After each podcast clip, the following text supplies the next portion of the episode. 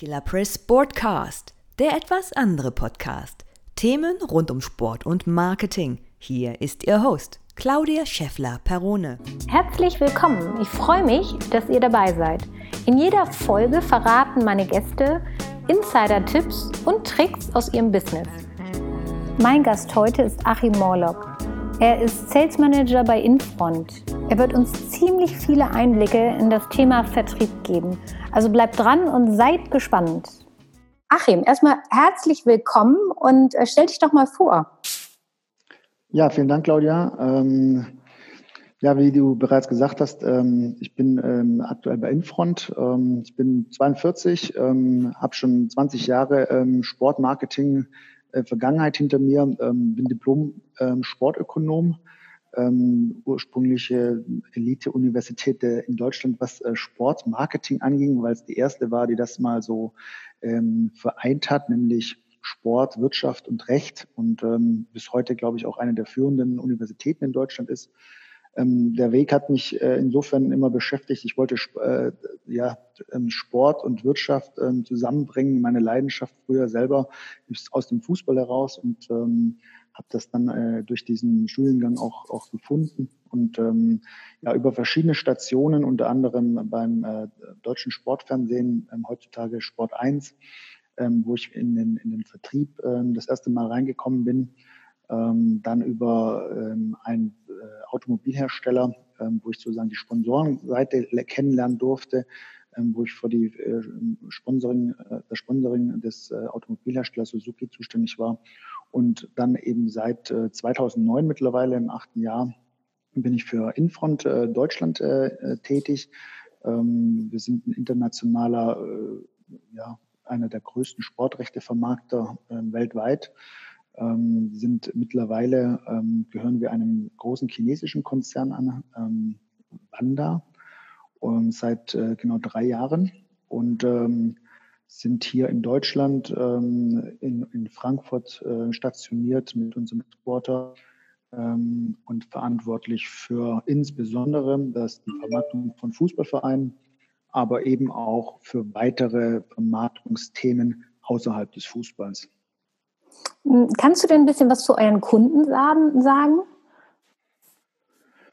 Ja, also insbesondere ähm, beschäftigen wir uns, äh, wie gerade schon erwähnt, mit ähm, Kunden, die sich im Umfeld äh, der, des, der Premium-Sportart Fußball, und das ist sie in Deutschland, eben auch ähm, ähm, beschäftigt. Ähm, und ja, wir haben, wir arbeiten mit Kunden zusammen, äh, mit Automobilherstellern wie einem Opel. Ähm, wir haben Kunden wie Telekommunikationsunternehmen, wie eine Telekom, ähm, wie ein Vodafone. Ähm, wir arbeiten aber auch mit sehr vielen regionalen Unternehmen zusammen, die sich im Umfeld der Vereine eben auch präsentieren wollen, ähm, aus Standortmarketinggründen oder aus lokaler Verbundenheit. Ähm, die Ansätze sind da eigentlich sehr vielfältig und unterschiedlich. Letztlich geht es bei fast allen Unternehmen darum, dass sie die, die große mediale Präsenz, die es in Deutschland gibt, zum Thema Fußball eben auch ausnutzen möchten und äh, die Marke ähm, dann auch entsprechend im, im Fernsehen dann auch äh, wieder, wiedersehen möchten. Ähm, was macht denn ein Sales Manager? Erzähl doch mal ein bisschen äh, von deinen Aufgaben bei Infront. Ja, ich bin ja ähm, als, äh, als äh, Mitglied des, der Geschäftsführung mittlerweile ähm, nicht mehr ganz in den operativen Vertriebstätigkeiten zuständig, sondern eher auch in, in strategischen Themen. Das heißt, wohin entwickelt sich eigentlich ähm, die Vermarktung, wo entwickeln sich unsere Kunden? Ähm, aber wenn man so ein bisschen zurück zur Basis geht, und äh, die habe ich äh, auch über viele Jahre auch gelernt, ähm, geht es eben darum, dass man als Sales Manager ähm, Unternehmen findet, ähm, die sich mit der Kommunikationsplattform Sport eben auch identifizieren und ähm, werblich ähm, sich engagieren möchte, möchten. Und äh, das ist natürlich bei ja, vielen, vielen tausend Unternehmen, die es grundsätzlich erstmal in Deutschland gibt, ähm, erstmal eine, eine Herkulesaufgabe, ähm, diese Unternehmen auch zu finden.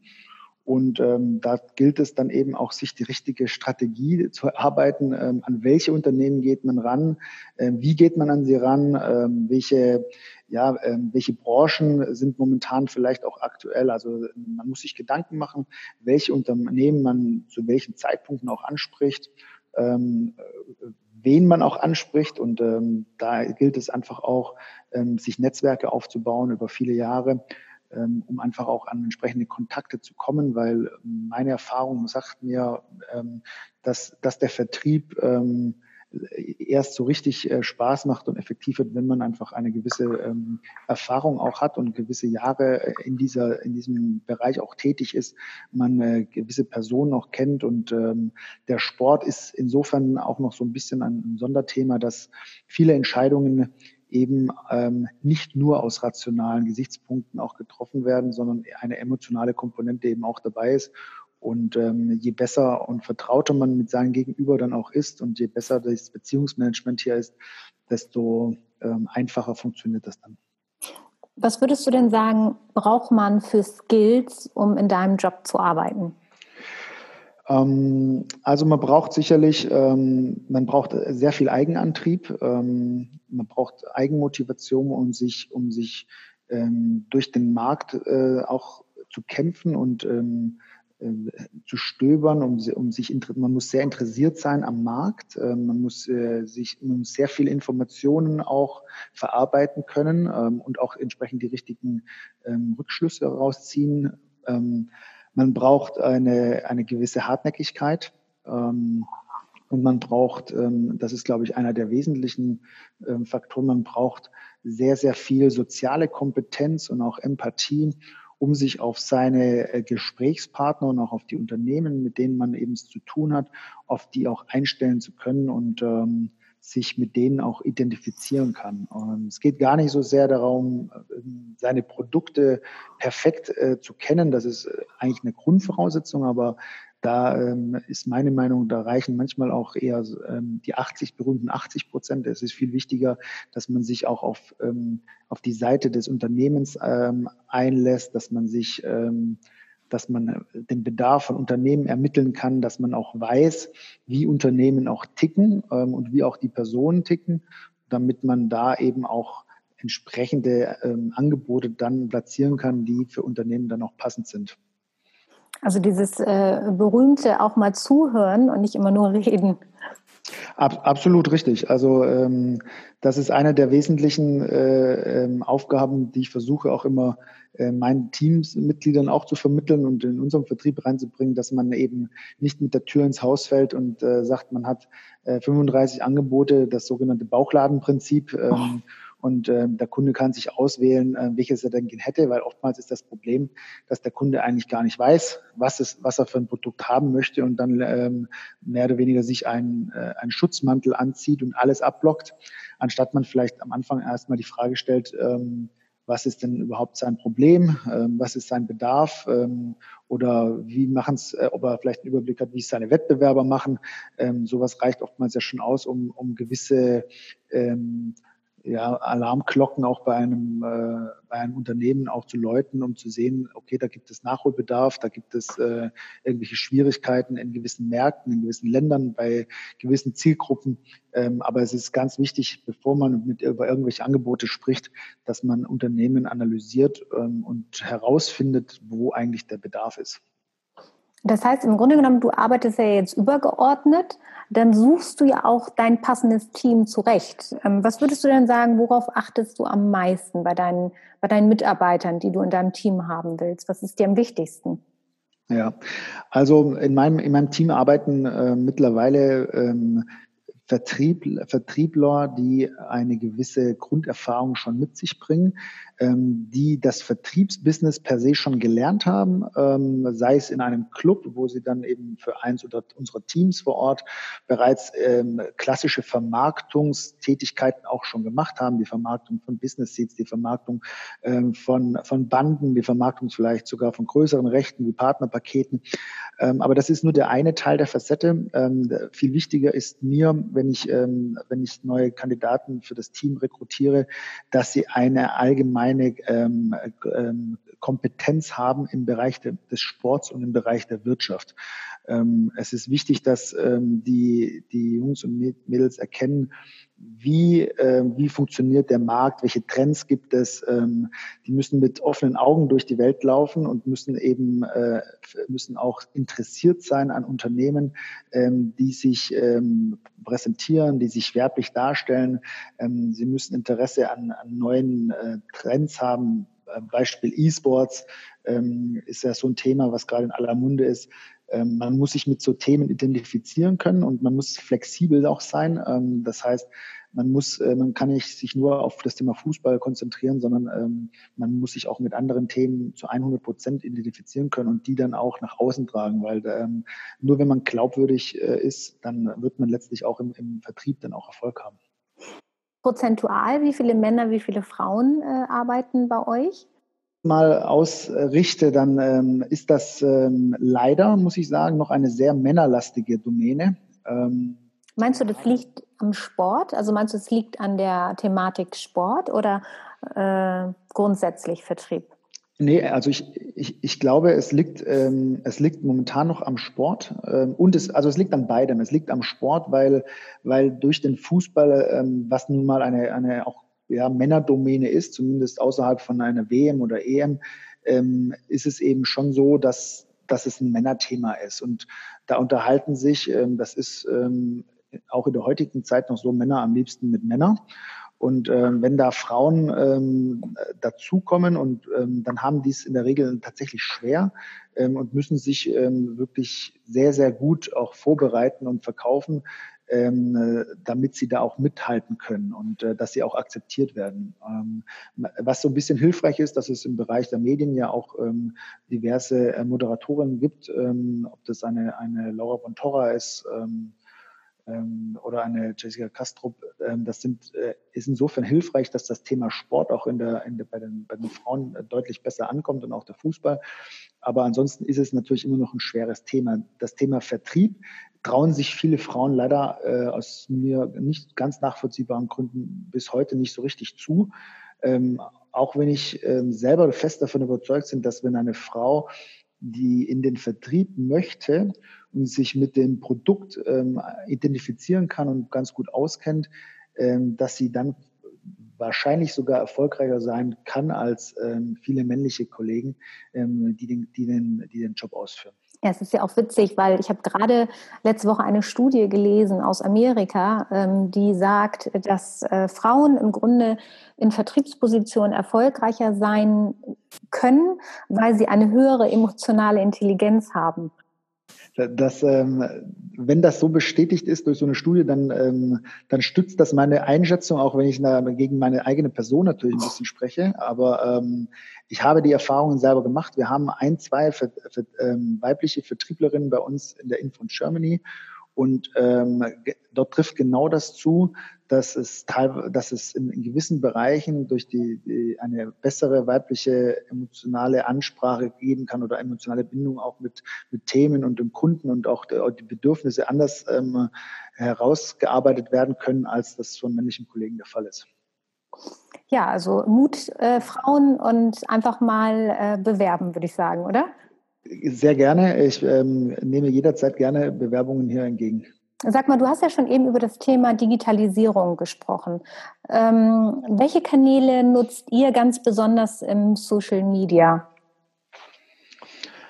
Ja, wir haben vor ähm, bis vor wenigen Jahren natürlich waren wir auch auf den über die klassischen ähm, Kommunikationskanäle im Grunde präsent. Ähm, da gab es ja jetzt in den letzten drei vier Jahren doch eine, eine, eine sehr rasante Entwicklung, so dass auf natürlich sind wir da auch, auch aufgestiegen auf den, auf den Zug. Ähm, wir kommunizieren mittlerweile ähm, auch sehr viel über, über Twitter. Ähm, das ist unser, neben der Homepage und klassischen E-Mail, Newsletter, Versand, ist das unsere Hauptkommunikationsplattform, über die wir, über die wir kommunizieren.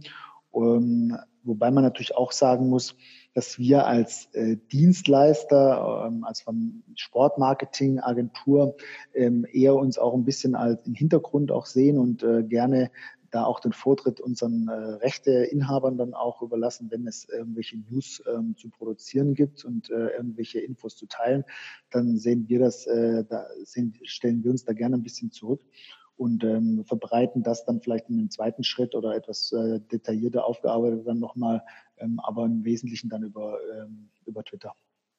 Ja, im Grunde genommen könnt ihr euch ja als Experten, was ihr ja auch seid, positionieren. Also gar nicht mal unbedingt äh, über die News-Geschichte, ähm, ich sag mal, anderer Vereine oder ähnliches, sondern tatsächlich mit eurem, eurem Wissen, was ihr habt und, äh, und das sozusagen in den sozialen Medien positionieren.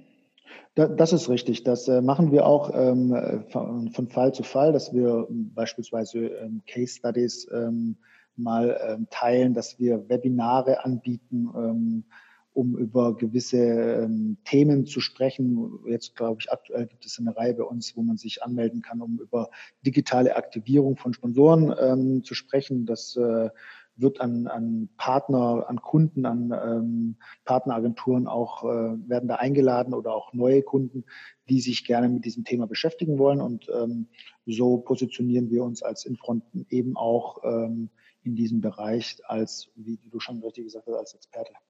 Sehr gut. Sag mal, und äh, was würdest du sagen, hat sich im Zuge dieser Digitalisierung so für euch im Sales äh, verändert? Also ist da irgendwie, was weiß ich, das eins zu eins äh, Treffen verloren gegangen? Ähm, ist das schnelllebiger? Also wie siehst du das? Das hat sich so in den letzten Jahren äh, gewandelt. Du bist auch schon lange im Geschäft. Ja, also es hat inso, insofern hat ein sehr dramatischer Wandel stattgefunden. Ähm, nicht, dass das eins zu eins Treffen äh, es nicht mehr gibt. Ähm, das ist immer noch ist immer noch eine eine sehr schöne und äh, gute Möglichkeit, mit mit Kunden den intensiven Austausch auch zu pflegen.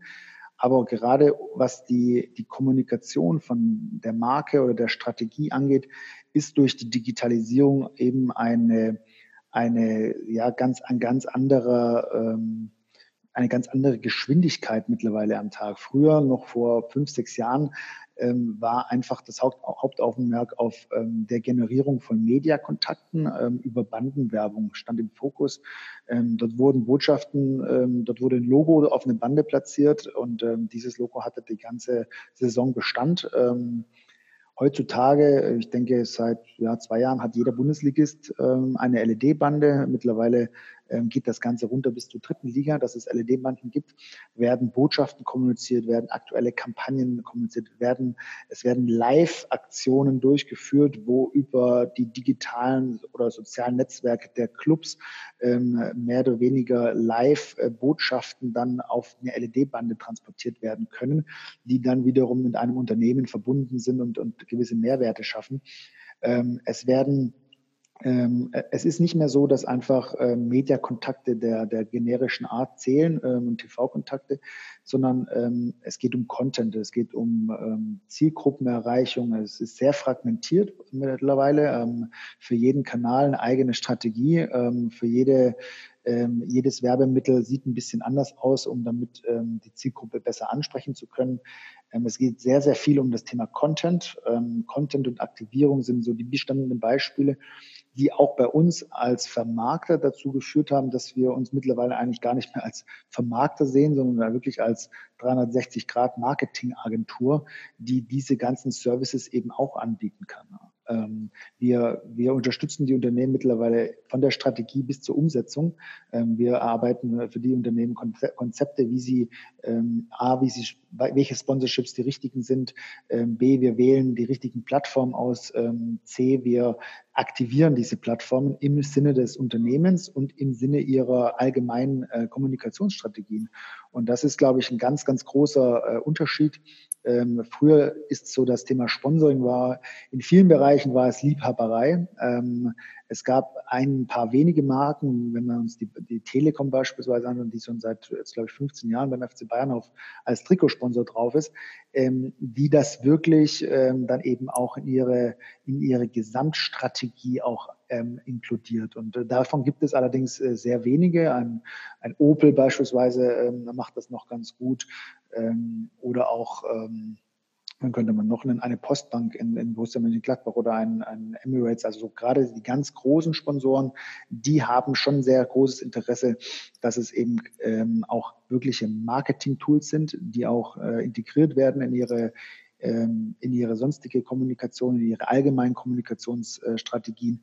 Ähm, in vielen niederen Bereichen, äh, wenn wir beim Fußball bleiben, ist es dann immer noch so, dass ähm, dass oftmals eben auch man stolz ist, ähm, sein Logo auf der Bande zu sehen, auf dem Trikot zu sehen, dass man es als Mitarbeitertool auch nutzt, dass man es ähm, für Recruiting-Zwecke nutzt, ähm, um als Unternehmen in der Region auch darzustellen. Also es sind immer noch verschiedene Beweggründe, aber durch die Digitalisierung ist es eben sehr, sehr viel schneller geworden, man hat auch andere Möglichkeiten, man kann, man hat weniger Streuverluste, man kann Zielgruppen viel besser ansprechen und dadurch, ja, ist es natürlich auch für uns als als Vermarkter eine neue Situation, mit der wir uns, der wir uns stellen müssen, der wir uns auch beschäftigen. Und ähm, das, von daher haben wir beispielsweise vor auch knapp zwei Jahren eine, eine große Digitalagentur aus Amerika ähm, ähm, akquiriert, mit der wir ähm, auch Digitalkonzepte anbieten können und ähm, Kunden entsprechend auch beraten können wir haben ja jetzt sozusagen mehr so, du, du, hast ja gerade vom Thema Sponsoring gesprochen.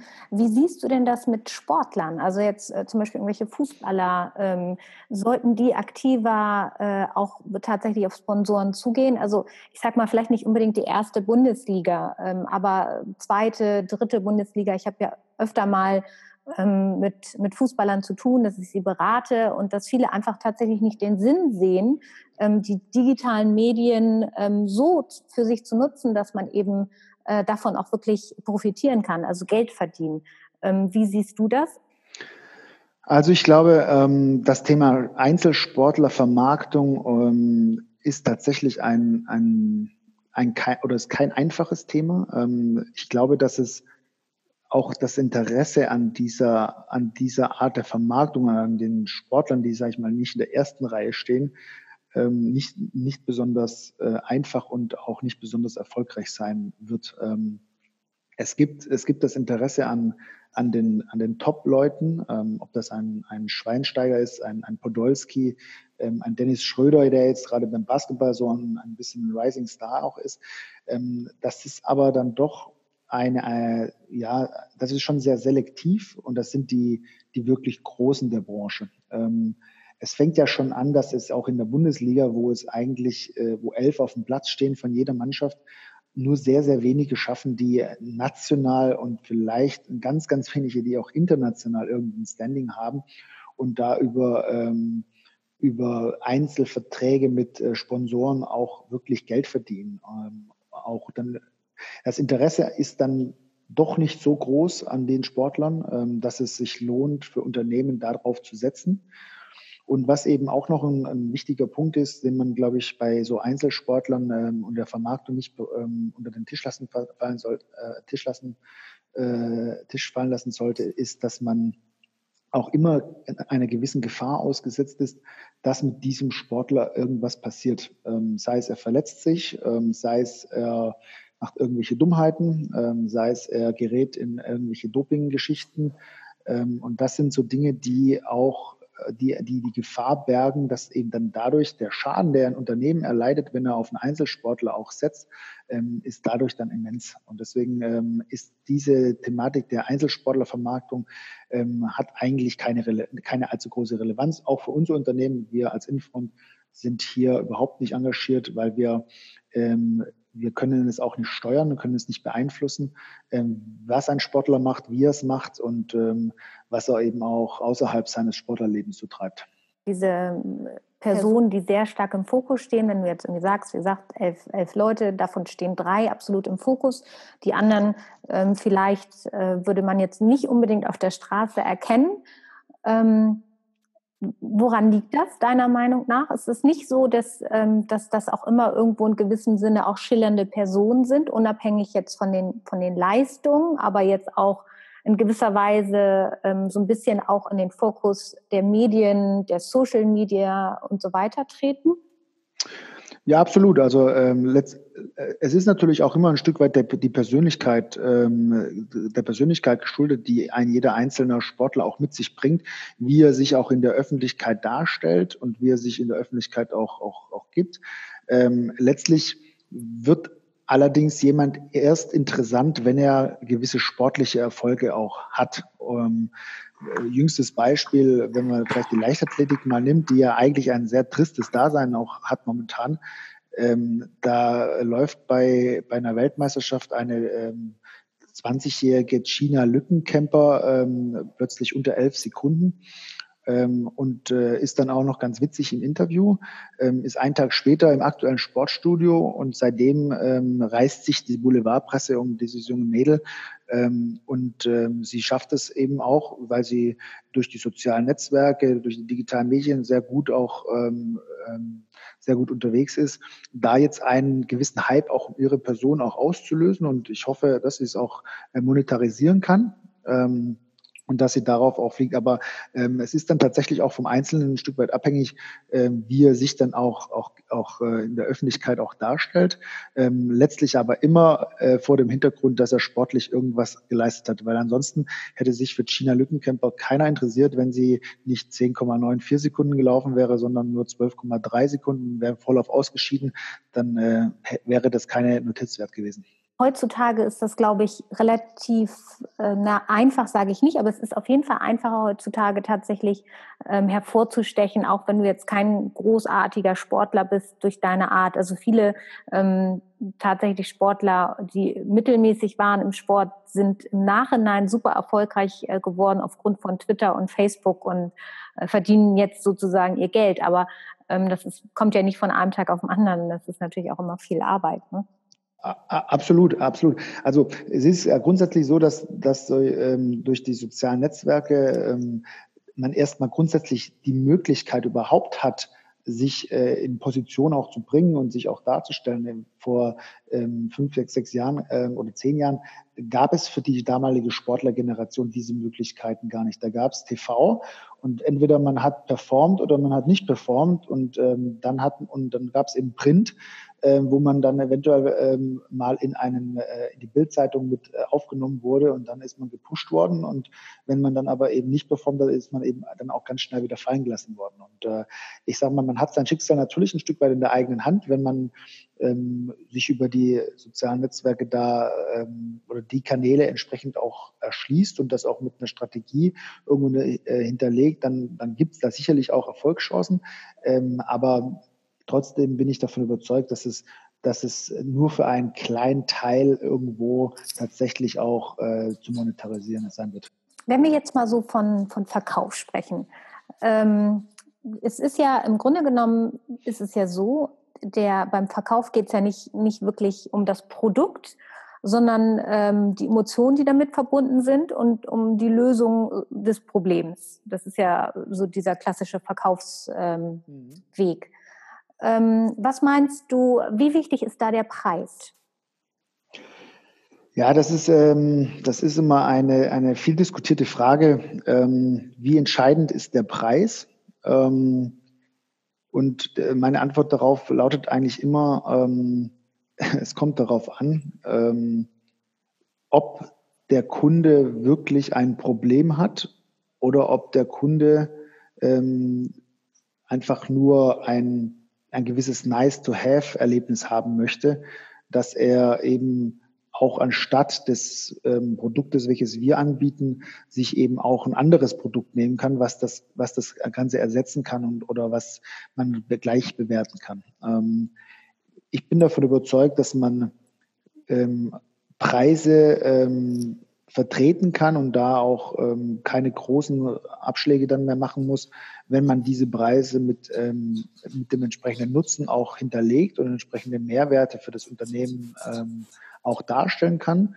Ähm, wenn es transparent ist, wenn es vergleichbar ist, wenn man es gebenchmarkt hat, ähm, dann ähm, sehe ich auch Preise als gerechtfertigt an ähm, und die sind für mich dann auch nicht mehr ähm, entscheiden, dass man die dann nochmal äh, verhandeln, äh, verhandeln kann oder nicht, ähm, weil man letzten Endes dann für das Unternehmen einen Beitrag leistet, der sich, der sich amortisieren wird und der sich, der diesen Preis auch rechtfertigt.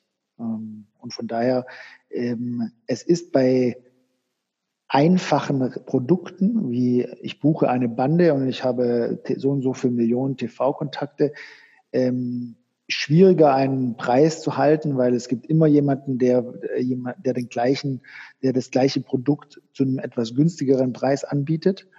Aber je komplexer auch die Rechte werden, ähm, die man vermarktet oder je, je, je, komplexer das Produkt wird, das man Kunden anbietet, ähm, wenn Beratung mit dabei ist, ähm, wenn Strategien mit dabei sind, wenn Aktivierung mit dabei sind, ähm, da ist der Preis ähm, dann auch nicht mehr das entscheidende ähm, Argument, sondern da geht es um das Erreichen von, von KPIs, um die Zielerreichung. das sind die, die entscheidenden Trigger, die man dann, die man dann auch hat ich sag mal, Infront ist ja nun äh, sehr bekannt auf dem Markt. Wie ist das? Macht ihr noch sowas wie Kaltakquise oder, ähm, oder läuft das bei euch sowieso automatisch, weil man euch kennt? Ähm, schön wäre es, wenn wir das nicht mehr machen müssten. Äh, das ist, ähm, nein, das ist nach wie vor ein sehr wichtiger Bestandteil unseres täglichen Arbeitens, ähm, insbesondere ähm, in den Clubs, mit denen wir ähm, in den Regionen ja auch einen großen Einzug haben und ähm, wo diese Clubs auch als, als Marke ja auch ähm, eine Wiedererkennung haben.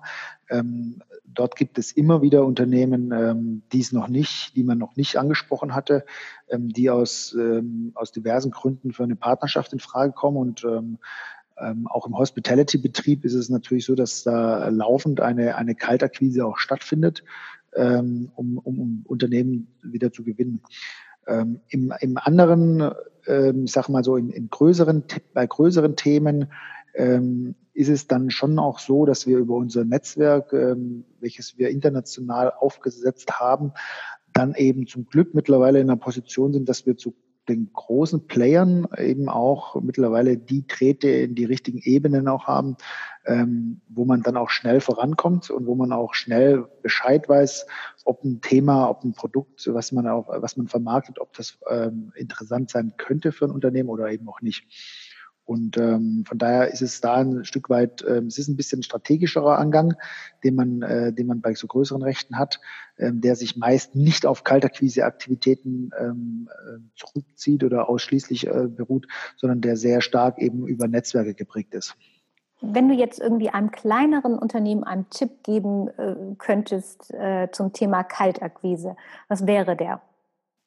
Ja, ähm, also wenn, wenn wir ähm, wenn wir Rechte in die Vermarktung geben und äh, es geht um das Thema Kaltakquise, ähm, dann ist es eben ganz wichtig herauszufinden oder erstmal zu das, das Potenzial zu ermitteln, ähm, das Kundenpotenzial zu ermitteln. Das Kundenpotenzial setzt sich zusammen aus Unternehmen, die für dieses äh, ähm, Produkt ähm, theoretisch in Frage kommen. Das können das können geografische Gesichtspunkte sein, das können ähm, umsatztechnische Gesichtspunkte sein, das können die Anzahl von Mitarbeitern sein, ähm, die wir für ein, die wir ansprechen auf ein Produkt. Ähm, um es ein bisschen an einem Beispiel mal zu machen, wenn wir über ein Hauptsponsorship äh, sprechen, was eben äh, vielleicht einen Wert von fünf Millionen Euro hat, dann macht es zum Beispiel keinen Sinn, Unternehmen anzusprechen, die vielleicht nur ähm, drei Millionen Euro Umsatz machen oder auch nur zehn Millionen Umsatz machen, weil man ja auch weiß, ähm, wie viel Euro Umsatz ähm, äh, gibt es da so eine gewisse Faustregel, vielleicht, dass man zehn Prozent ähm, eines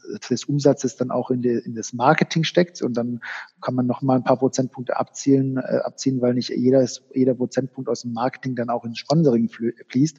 Von daher ähm, hat man da relativ einfach ähm, so ein paar Raster, mit denen man ähm, sich diese Zielkundenliste dann eben auch erarbeiten kann. Und das sind so die, die wesentlichen Faktoren wie eben Unternehmensgröße, Umsatzstärke, Mitarbeiterzahl, geografische Lage, ähm, dann ähm, ähm, und dann äh, geht es im Grunde äh, los, stellt sich die Frage, okay, wie komme ich an die Unternehmen am besten ran? Ähm, da ist ähm, der Fantasie grundsätzlich sind keine Grenzen gesetzt. Ähm, und das hängt dann auch immer so ein bisschen von, äh, vom Vertriebler ab. Ähm, ist der eine besser am Telefon, ähm, dann soll er das tun. Ist der andere besser, indem er jeden Tag auf irgendeine Veranstaltung rumspringt, um, weil er weiß, dort sind die Unternehmen auch vor Ort, weil er die persönliche Ansprache dann eben auch ähm, ähm, gut macht. Ähm, der nächste schreibt gerne äh, E-Mails. Ähm, man kann viel über soziale, über die sozialen äh, Netzwerke, LinkedIn, Xing äh, auch heutzutage akquirieren, ähm, was ja auch als Business-Netzwerk ähm, sich auch deklariert. Und ähm, ich, wenn man eine ordentliche Ansprache macht, ist es in vielen Fällen auch so, dass man auch eine ordentliche Antwort zurückbekommt und dadurch auch eine erste Kontaktaufnahme hinbekommt. Letztlich kommt es auch immer so ein bisschen auf das Produkt an, mit welchem man gerade auf die Kunden auch zugeht. Ich persönlich bin immer ein Freund ähm, von, ähm, von Netzwerken sich aus, sich kennenlernen, austauschen, mal ein Gesicht sehen ähm, oder aber auch über, über LinkedIn. Ähm, auch da finde ich LinkedIn Xing ähm, alleine, dass man von einem anderen ein, ein Gesicht mal hat ähm, auf dem Profil, ähm, gibt, eine, gibt ein höheres Vertrauen und eine höhere äh, Reaktionsmöglichkeit, als wenn man völlig kalt jetzt per äh, an die Info äh, an die Info-Ad-Mail schreibt oder auch persönlich jemanden anschreibt, den man vorher noch niemals gesehen hat. Also von daher meine Strategie häufig eine über eine Kontaktanfrage auf den sozialen Netzwerken ähm, rangehen und dann ähm, nach den Kontaktdaten fragen und ähm, dann und, und darüber dann auch nachzufassen. Und äh, das andere sind tatsächlich Netzwerkveranstaltungen, Kongresse, ähm, dort ins Gespräch kommen und äh, sich Netzwerke aufbauen über die Jahre. Hm, jetzt äh, kannst du uns noch mal so Do's and Don'ts ähm, im äh, Vertrieb nennen, also im Sportvertrieb. Ja, als Do's ähm, man braucht es auch gar nicht äh, wirklich ähm, auf den Sport ähm, reduzieren, sondern äh, generell gilt im Vertrieb ähm, als Do's, dass man, dass man zuhört, ähm, dass man die Bedürfnisse des Kunden ähm, kennenlernt, dass man ähm, das Unternehmen ähm, analysiert und weiß, ähm, was dieses Unternehmen macht, ähm, wer die entscheidenden Personen sind, ähm, wie man an, wie man, wie die Unternehmenssprache ist, welche Kommunikation die Unternehmen ähm, durchführen und äh, dass man ähm, an sich wirklich sehr gut über das Unternehmen Bescheid weiß, wenn man ähm, es ansprechen möchte, um diesem Unternehmen etwas zu verkaufen. Als Downs, ähm, wesentliche Downs sind für mich, äh, ist für mich eine, eine Ansprache, Kaltakquise ähm, über, über irgendwelche Info-Ad-Mails, ähm, eine Ansprache, die ähm, per, per E-Mail beispielsweise ähm, 5000 Wörter ähm, überschreitet. Ähm, selbst 1000 Wörter sind häufig zu viel. Ähm, es gibt ja auch Belege, dass ähm, ein Manager, der ähm, in einer etwas leitenderen Position auch so äh, ist, der hat genau sieben Sekunden, um, ähm, um zu identifizieren, ob eine E-Mail, die er öffnet, ob er die wieder schließt oder ob er die als interessant weiterverfolgt. Ähm, und letztlich muss in diesen sieben Sekunden, das heißt in den ersten zwei Sätzen, muss alles drinstehen, was ähm, für ein Unternehmen äh, von Interesse sein könnte. Das heißt, man muss auf den Punkt kommen. Ähm, eine, es interessiert überhaupt nicht im ersten Schritt das eigene Unternehmen, wer man eigentlich ist.